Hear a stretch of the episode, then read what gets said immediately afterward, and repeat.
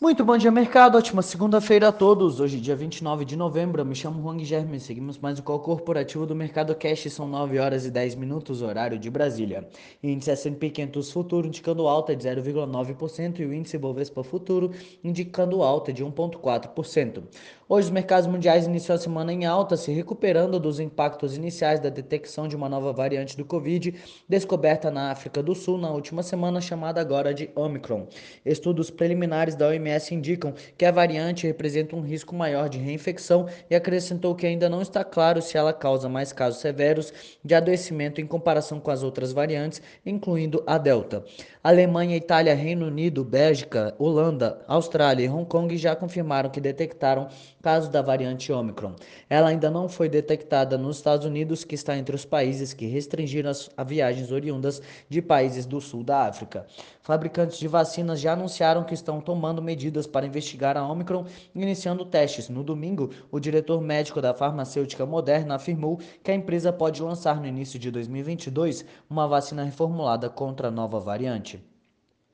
Na Europa, o Eurostox opera em alta de 1,08 e no mercado asiático, o lucro industrial das empresas na China cresceram 24,6% em outubro, ante mesmo mês do ano passado. O resultado representa uma aceleração em relação à expansão de 16,3% registrada em setembro.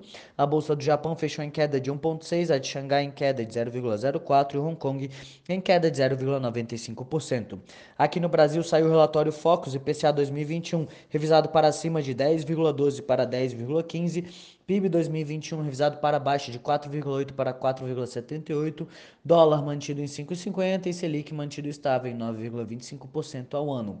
Entre as commodities, os contratos futuros do minério de ferro negociados na Bolsa de Dalian fecharam em alta de 4,7% e o petróleo Brent opera em alta de 4,5%. Especula-se que a OPEP+, pode pausar a elevação da produção por conta dos efeitos da propagação da nova variante. Os preços do minério de ferro avançam em meio ao otimismo quanto à recomposição de de estoques em usinas da China. No cenário corporativo, temos notícias da Latam, em que a Latam apresentou no fim da noite de sexta seu plano de recuperação judicial, que inclui a injeção de 45,9 bilhões de reais no grupo por meio de uma combinação de capital novo, títulos conversíveis e dívida. Aliar. Os acionistas controladores da Aliar aceitaram a proposta realizada pela Message, gestora do empresário Nelson Tanuri, para aquisição de até 62,6 milhões de novas ações pelo valor de 20 e 50 por ação. Petrobras. A Petrobras e o CAD firmaram acordo sobre a refinaria Abreu e Lima, conforme informou o jornal O Globo. A refinaria precisa ser vencida até o final de 2022. A estatal também deve começar a vender participação na Braskem no, meio, no primeiro trimestre de 2022. A operação deve ser realizada via oferta de ações. Além disso, a Petrobras informou o arrendamento da usina termoelétrica Camaçari para a Procigel Química. O contrato de arrendamento da usina será terá vigência até agosto de 2030.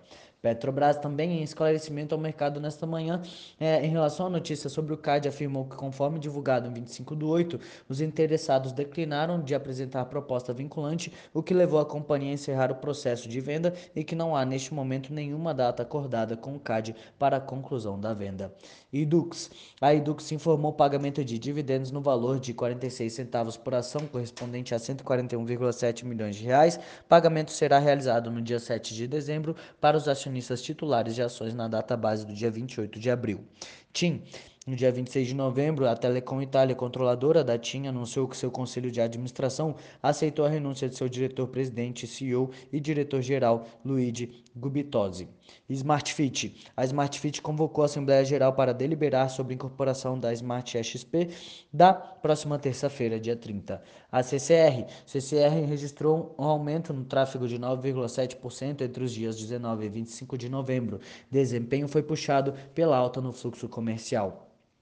Copasa, o Conselho de Administração da Copasa recomendou para aprovação de, de, Assembleia Geral Extraordinária o ajuizamento de ação judicial em face da Agência Reguladora de Serviços de Abastecimento de Água e Esgoto, Esgotamento Sanitário do Estado de Minas Gerais. Por hora, estas são as principais notícias. Desejo a todos um excelente dia e ótimos negócios. Um forte abraço.